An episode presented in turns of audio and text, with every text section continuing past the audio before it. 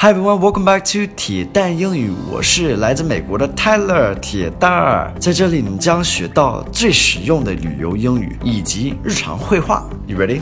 Let's do it. Hello everyone, welcome back. Today I'm going to teach you a phrase and it means to stand for.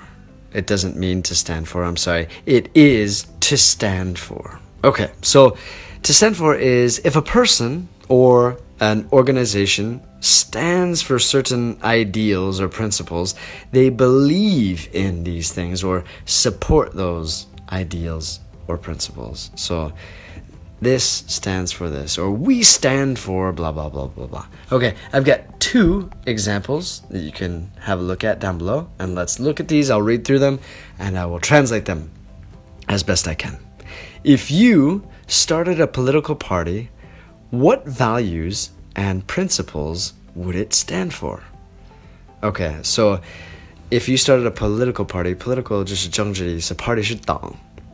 uh, what values 道德标准 and principles oh principles 怎么翻译的 oh we got a problem values and principles values and principles together we use this a lot it means like the ideas like you know what you guys stand for and then here look see it says what it stand for so it's basically like saying what would this political party represent 它会代表什么什么样的呃道德标准呃标准 that kind of thing all right, the second example the Democratic People's Party say they stand for social justice and civil rights. So, the Democratic People's Party. So, in America, we have two big parties the Democrats and the Republicans.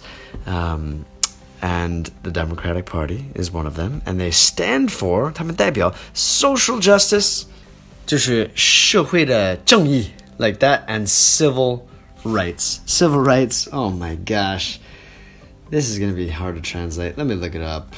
While we're talking civil rights, 民事 权利,民事权利,基本权, okay? Civil rights.